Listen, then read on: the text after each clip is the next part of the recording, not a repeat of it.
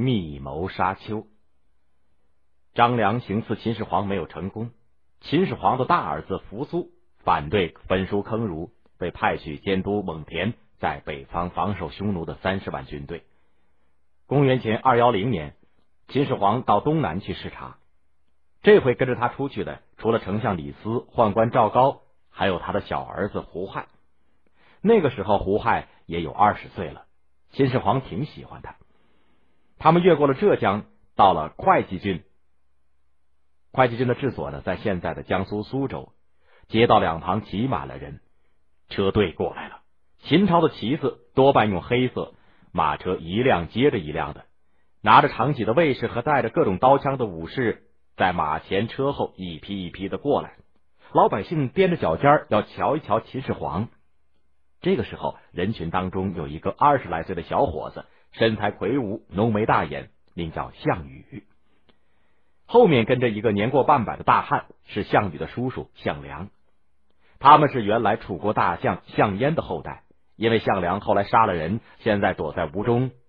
看着看着，项羽嘴里嘀咕道：“那皇帝，我们可以夺取他的位子自己当。”背后的大汉听见了，连忙捂住项羽的嘴，咬着耳朵说。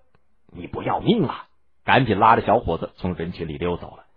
秦始皇在离开会稽郡吴中的时候，身子就很不舒服。到了平原津，也就是现在的山东平原南部，就病倒了。随从的医官给他看病进药，可是全不见效。七月里，秦始皇到了沙丘，也就是现在的河北、广宗的西北，病情越来越重。秦始皇嘱咐李斯和赵高说。快写信给扶苏，叫他立刻动身回咸阳。万一我好不了，叫他主办丧事。李斯和赵高写了信给秦始皇看，他迷迷糊糊的看了看，叫他们盖上印，打发使者送去。他们正商量着派谁去的时候，秦始皇已经宴驾了。皇帝死了呢，从前叫做宴驾。丞相李斯出了个主意，说。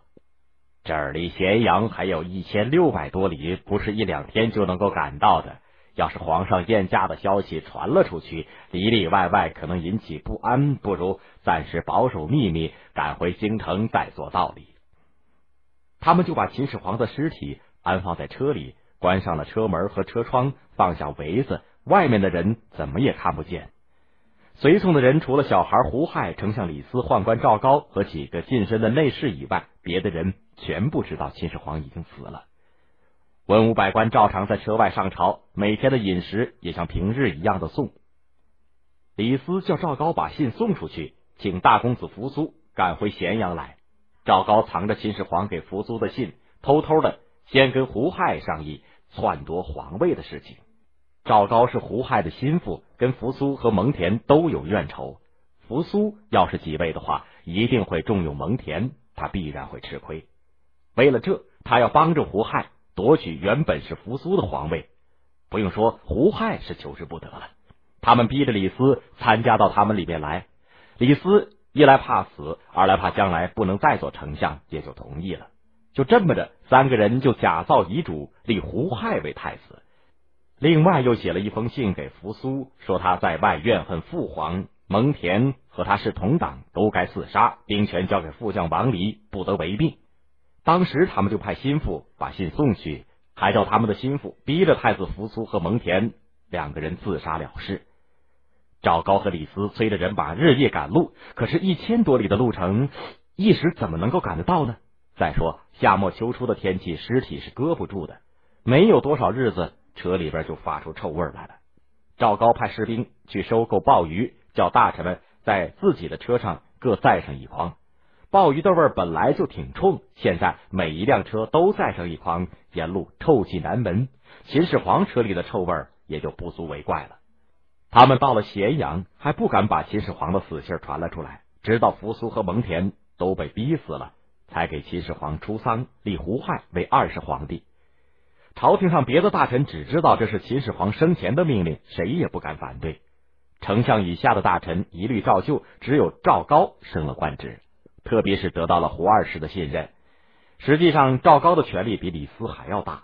他就跟二世两个人商量着，要按照他们的意思管理天下。首先是杀害老臣，大兴土木，加重捐税，屠杀百姓，那还不把国家弄成一团糟才怪呢。